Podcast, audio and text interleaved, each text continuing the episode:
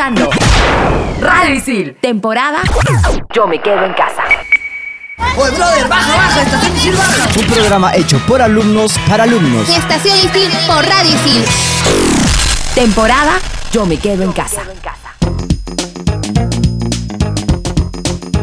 Hola chicos, ¿cómo están? Mi nombre es Cecilia Romero y estamos aquí en Estación Isil por Radio Isil, Yo me quedo en casa. Bueno, yo transmitiendo desde la comodidad de mi cama, con mi laptop ya súper cómoda. Y el programa de hoy es Celebrando el solsticio de invierno con papá. Y hoy día me acompañan tres compañeros más. Hola Cecilia, ¿qué tal? Soy yo, Diego Castro, y nada, cada quien transmitiendo desde nuestras casas. Ya el coronavirus no nos ha impedido de que sigamos grabando acá programas para Estación Isil en su casa encerrado cerca del modem para que no se nos vaya la conexión. Hola chicos, soy Daniel y me alegra escucharlos una vez más y el día de hoy tenemos a un nuevo integrante. Bueno, es un integrante que ya ha estado con nosotros y Va a sumarse al equipo. ¿Qué tal chicos? Soy Raúl Aguinada de la carrera de Comunicación Integral. Gracias Dani por esa presentación. Los he extrañado un montón. Y bueno, eh, ahorita justamente por toda la coyuntura estoy aquí con mi tecito de canela porque ya está haciendo frío.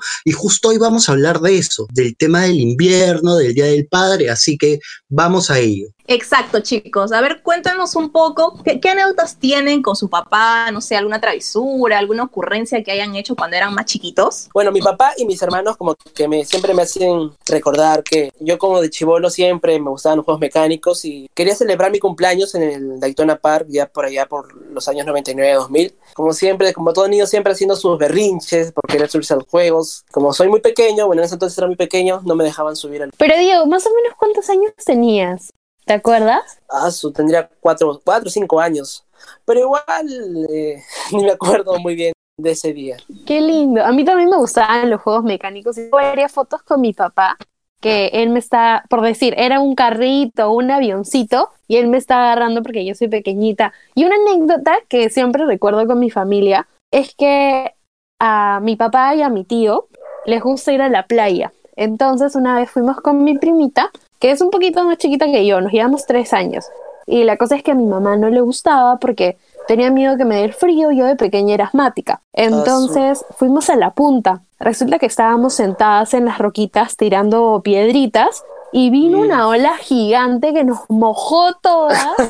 Entonces terminamos empapadas. Yo llegué a la casa y mi mamá obviamente le dio la grita a mi papá porque No. uno que me dio el frío, terminé mojada, pero igual ya lo pasé súper bien. Pero ahí esa Dani. costumbre de que los papás son un poquito más descuidados también, ¿no? A ver, no es por generalizar, Sí, pero, pero, en- pero en gran mayoría, o sea, son un poquito más descuidados ahí con nosotros, pobres, po- pobres criaturas angelicales que por de Ex- nosotros. exacto. Y justo yo tengo una anécdota parecida, hablando del tema del descuido, tengo una, una anécdota parecida a la de Dani, que fue un día que nos fuimos con mi papá, mi mamá de viaje a Chiclayo, porque mi papá es de ahí. Entonces nos metimos a, a la playa con mis primitos, estábamos en Pimentel y estábamos como que en un flotador súper grande todos ahí y vino una ola y nos volteó a todos. Yo seis añitos, no sabía nadar, fue de verdad horrible, fue un descuido de mi papá, no yo se imaginará a mi mamá gritándole a mi papá, me sacaron morada de la playa. Ah, su madre. sí, entonces sí, bebé. Terminó como sus Ya, ideas. mira, yo tengo una, este, yo de chiquito era bien espeso, o sea, era súper engreído. Yo quería algo y si no me daban eso, yo me ponía a patalear. Y mi papá me iba a visitar en ese tiempo a la selva, o sea, yo soy de Tarapoto, y este, y me, y me sacaba a pasear pues durante todo el día, ¿no? Y este, y nada, justo había llegado una feria, tal, este, a, a- a la ciudad, y este, y nos fuimos a la feria y me compró esas pulseras en donde podías subirte a todos los juegos Mm, tanto, tanto, tanto estaba ahí en los juegos y este que no me dejaban subir a uno que era como que un Dumbo, que era un- una cuestión que volaba y no, no me querían dejar subir. Y me puse a patalear y papá, yo quiero subir, quiero subir, quiero subir. Al final mi papá hizo, movió todo para que subiese y ¿qué serán? A los 10 minutos empecé a arrojar desde, desde Ah, su madre. encima del dando vueltas y iba arrojando arriba. Sí, cansa algo, o sea, estaba pero, pero terrible. Raulito bebé, papá, pero yo quiero, yo quiero. Y el papá, ya, vamos, y que, te, que logre todo y que termines así. Ah, su me muero. Ay, sí, pobre Raúl. Pero bueno, ya ahorita nos vamos a ir a, a una pausa y en el siguiente bloque vamos a hablar cómo celebramos el Día del Padre antes de la cuarentena y cómo lo vamos a celebrar ahora. Así que ya vinimos con más aquí en Estación Isil, edición Yo me quedo en casa. Historia, ciencia, arte y mucho más contado en pocos minutos. Explícame esto. Estrenamos los jueves.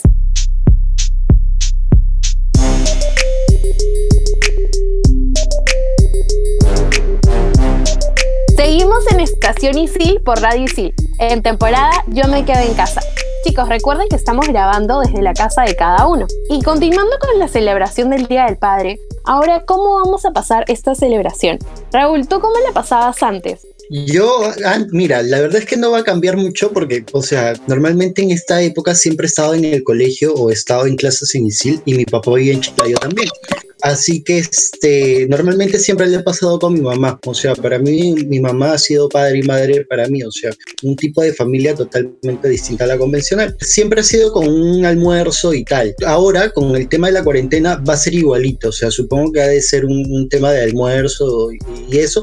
Pero no van a venir mis primos ni nada. O sea, va a ser súper íntimo entre mi mamá, mi hermana, mi hermana que tiene ahorita 16 años, cre creo, este, y yo. Ay, ¿cómo no te vas a olvidar la edad de tu hermana?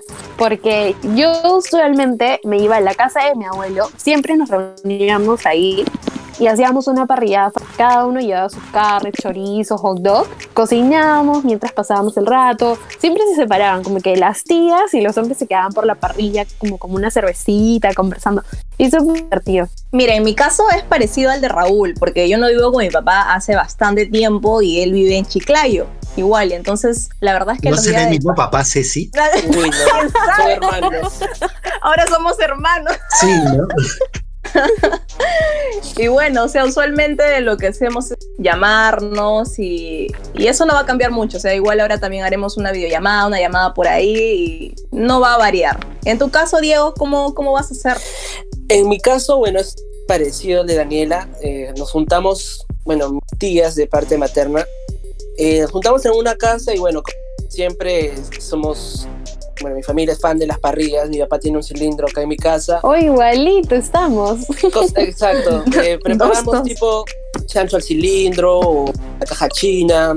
Y con unos vinos, ensaladas. Aunque lo que mayormente eh, hacen es de que, bueno, como es Día del Padre, los hombres no hacen nada y quien hace son las mujeres, bueno, en este caso eh, las tías y nosotros los primos, como que ahí preparamos la comida para agasajarlos. Ah, no, en mi familia sí es al revés. Siempre como que los hombres se encargan de ver el tema de las carnes, de la parrilla, y siempre me he dado cuenta de eso. Cuando he ido a algunas parrilladas con amigos, no sé si ustedes han percatado en eso, Sí, de que los hombres somos como que los más parrilleros. Ajá. Como que sí. tenemos más como que. Sí, sí, exacto. Yo también he visto cuando, bueno, he ido a la casa de, de mis tíos, así, el hombre siempre como que está más en la parrilla. Y, bueno, aunque hay casos también en que las, las mamás o las no, tías, primas también quieren estar metidas. O sea, bueno, creo que hay de todo, ¿no? No, en mi caso Sí, mi sí. mamá sí es bien parrillera, o sea, ella sí se, se va, pero con todo, ¿no? Y a cocinar las carnes. Chicos, y ahora con lo de los regalos, más o menos han pensado en qué se puede regalar. Pucha, pero estamos en cuarentena, no podemos salir y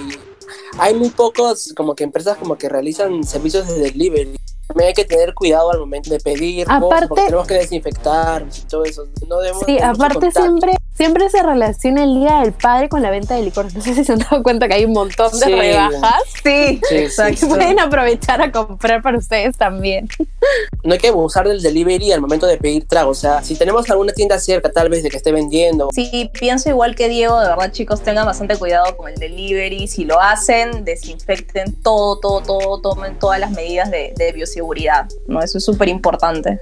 Lo más recomendable es de que mm, preparen un almuerzo especial, una cena, un desayuno a, a sus padres, ¿no? En ese caso yo haré, haré eso con, con mi mamá y con mis hermanos. Y en caso de nosotros que, que tenemos a los papás lejos, Ceci, o sea, bueno, al menos Ujú. yo me contento con, que, con, con- con llamarlo. O sea, ya Claro, Sí, hacen una reunión en Zoom con toda la familia. Sí, es lo más probable que, que hagamos varios, ¿o no? exacto, eh, priorizando nuestra salud y priorizando el, el quedarnos en casa. Así es, y justamente para hablar de temas preventivos con el cambio de clima, ya supongo que habrán sacado ya sus frazadas tigres, ¿o no? Yo he Ya sacado mi frazada de Mickey. Tengo una frazada de Mickey. Y también para prevenirnos del frío, cada uno ya supongo que habrá sacado su frazada tigre. Y justamente nuestra amiga Ale Vázquez viene con una secuencia sobre la historia sobre las frazadas tigre. Hola chicos, soy Ale Vázquez de la carrera de Comunicación Integral y ya que comenzó el frío, yo estoy acompañada de mi tigre. Ese que solo sale en invierno y te lo quieres llevar a todos lados, porque como él, como él nadie te abriga. ¡Ey! ¿Qué están pensando? No, hablo de mi frazada tigre, que a mí me acompaña desde hace unos 25 años, pero está en las familias peruanas hace más de 100 años. ¿De dónde tiene orígenes? No se sabe con certeza, pero se dice que las primeras frazadas aparecieron en la fábrica de tejidos Marangani en Cusco. Aquí están especializados en un tipo de mantas que tienen un peso tan grande que es comparado con lo que pesa un colchón. Pero nuestra famosa Tigre tiene un distribuidor oficial que queda en Girón Carabaya 416. Sí, Hablo de la fábrica de tejidos Santa Catalina, que fue fundada por el italiano Bartolomé Boggio y el estadounidense Enrique Picre en 1888. Pero el éxito para este par llegaría 10 años después, cuando Mariano Prado Ugarteche se unió como socio y comenzaron su proceso de expansión. Se sabe que la empresa fue líder en el rubro de la lana, y gracias a esto la familia Prado mantuvo su riqueza. La empresa tenía muchas sucursales abiertas hasta que en la década de los años 50 las fibras sintéticas y artificiales comenzaron a ganar terreno y fuerza en la industria. Entre 1968 y 1975, la empresa cae en manos de los trabajadores. Recordemos que durante este tiempo el presidente fue Juan Velasco. No fue hasta el año 1992 que la familia Aragón tomaría el poder de la empresa. Bueno amigos, espero hayan aprendido tanto como yo aprendí haciendo esto. Pero todo es más divertido con los memes que salen. Por eso, sígueme en Instagram como VazPeale y conmigo hasta la próxima.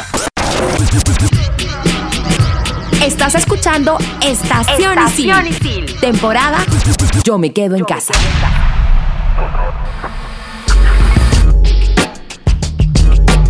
Y seguimos aquí en Estación Isil por Radio Isil, temporada Yo me quedo en casa. Chicos, yo estoy aquí en mi casa súper calientito con mi tecito de, con mi tecito de canela, ya que el invierno ha venido, o sea, estamos en, en- en plena bajada de temperatura. ¿Cómo están ustedes desde, desde sus casas? ¿Qué están haciendo para calentarse? Igual yo, este, Raulito, estoy aquí súper, súper abrigada con mil colchitas encima, con la frazada tigre y básico con mi tecito, azúcar y su limoncito, que es para mí un clásico. Y hoy vamos a hablar un poquito de eso, ¿no? Del solsticio de invierno. Dani, a ver, cuéntanos cuándo, cuándo empieza exactamente el solsticio de invierno. ¿Sabes que la noche más larga del año es el solsticio de invierno? ¿Ah, sí? O Mira, sea, no sabía. Eso es el sábado para 20 dormir de junio. Sí, Pero- tenemos más horas, una excusa más para, para quedarnos hasta tarde durmiendo. Según el horario que corresponde a la hora estándar en Perú, es 20 de junio a las 4 y 43 de la tarde. Y para los que no saben más o menos qué es el solsticio de invierno, es exactamente, corresponde al instante en que la posición del Sol en el cielo se encuentra a la mayor distancia angular negativa del ecuador celeste. Esa más o menos es la definición de lo que vendría a ser el solsticio, ¿no? Por ahí como dato. Aparte, este evento astronómico anuncia la, la llegada del invierno, como tú dices, Ceci, y también trae un montón de significados. Lo asocian con la idea de renovación, de renacimiento, y hay bastantes festividades que tienen rituales. Igual, yo investigando un poquito más sobre las piedras esas de Stonehenge, Stonehenge Ya, Ajá. las que están en las que están Inglaterra, en Inglaterra, ajá, claro, tienen relación con eso. Como el solsticio de que- invierno. Ajá, en Perú, en varias Sí. culturas eh, Sí, Perú. Prehispánicas, pre- prehispánicas. Prehispánicas. Pues, Chicos, ahí sus clases de historia, por favor. Historia, por No, no, no, no, no Se me, fue, se mal. me fue la palabra, se me Así fue la palabra. Y una de las culturas que justamente celebraba esto era la cultura Paracas a través de las líneas de Nazcas, que realizaba algunas alineaciones para cuando ocurri- ocurriría este fenómeno, que es el solsticio de invierno. Y también de igual manera en Machu Picchu también se presentaba lo mismo. Oh, mira, qué interesante. Chicos, ¿y ustedes son más de invierno o de verano? Sí, es lo que les iba a preguntar. Aquí entre nos, o sea, mira, yo prefiero mil veces el invierno porque me saco mi, mi frazada tigre y estoy ya calientito, estoy bien en mi casa, tranquilo. No como en verano que está sudando ahí como, como- como- o sea, horrible. No, no, no. Sí. Cada clima tiene como que sus pros y sus contras. Por ejemplo, yo me inclino un poco más por el invierno porque justamente no sudas mucho, no hay mosquitos, no hay zancudos, no hay insectos que te molesten por la noche. A mí lo que me gusta en invierno es que yo tengo mi perrito ya que se llama Chicha. Entonces, cuando tengo que sacarla a pasear, salgo en pijama, me pongo una parca que es como un sacón grande, me lo pongo, nadie me ve, estoy con mi pantalón de pijama, ya me, ya me llega, ya sí, no importa que me vea la gente en babuchas. Ni se baña, Daniela. No, sí me baño, pues Raúl, tengo que oler rico, en pijama, pero voy a oler rico. Con Ah, perfume ya. de coco que me encanta. Quería comentar justamente con eso de la limpieza es de que algunos científicos dicen de que en invierno el cabello no se debe lavar muy seguido, por lo que no se suda mucho. Ah, Claro, es verdad, tiene relación. Interesante. Podría ser. Yo sí, personalmente, a diferencia de ustedes, chicos, no la paso muy bien en invierno porque soy alérgica a la humedad. Y ustedes saben que Lima es súper, súper Mm. húmedo. Sí. Eh, Recontra, sí, sí, sí. Exacto. Entonces, la verdad es que yo sí prefiero el verano, pero, pero bueno, pues no. Como todo tiene sus pros y sus contras. Por ahí un pro para mí podría ser el, el que, bueno, pues no, el abrigarme súper, súper bien y con mi, tes- mi, mi- alguna infusión calientita por ahí que me gusta. ¿Sabes algo, Ceci? Yo creo que este invierno va a ser totalmente distinto para nosotros, ya que estamos en cuarentena, y más para los estudiantes de ISIL, ¿no? Porque, oye, antes, en invierno, a las 7 de la mañana, este, por ejemplo, yo tenía clases en Miraflores. Oye, qué pereza levantarte de Sí. tu cama. Uy, olvídate. Ahora que estás ahí nomás en clases y tal, pa, te levantas, no sales de tu cama, si es que tienes una laptop o una computadora cerca, y ya estás de frente a clases sin, sin, sin esa pereza y tal, ¿no? O sea, que, que normalmente me caracterizaba a mí, pero, pero bueno. Así que Eso es muy Sí, cierto. Es verdad. Aunque a mí lo que me gusta del verano es que lu- el- la luz del sol. Eso me motiva bastante. En invierno, Sí. como es todo apagado, y bueno, Lima la gris siempre. alegre, sí. No, yo siento que necesito el verano por eso.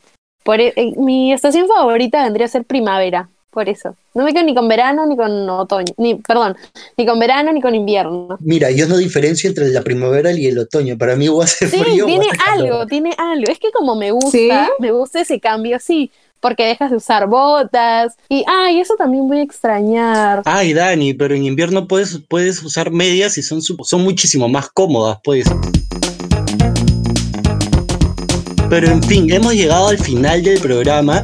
Todos nosotros les deseamos que la pasen súper lindo con sus familias, que la pasen súper bien con sus papás. Y por favor, cuídense, abríguense y bueno, nos vemos hasta el otro programa. Exacto. Quiero decir que este programa no hubiera sido posible sin nuestro equipo de Estación Isil. Primero nuestro productor Jorge Abad y como asistente de producción Ale Vázquez. Y como Raúl ya lo dijo, chicos, abríense mucho que en estos días va a empezar a bajar la temperatura muchísimo y pásenla lindo con sus papis. Chicos, espero que la pasen súper lindo y quiero darles un fuerte saludo a Fernando, a Carlos y a José Miguel, que son profesores que nos acompañan con nosotros en este proyecto de Radicil. Espero que la pasen muy bien con sus hijitos. Eso fue todo por hoy. Chau, chau. Oye, brother, baja, baja, estación Isil baja. Un programa hecho por alumnos para alumnos. Estación Isil por Radio Isil. Temporada Yo me quedo en casa. Tú estás conectado a Radio Isil. Temporada Yo me quedo en casa.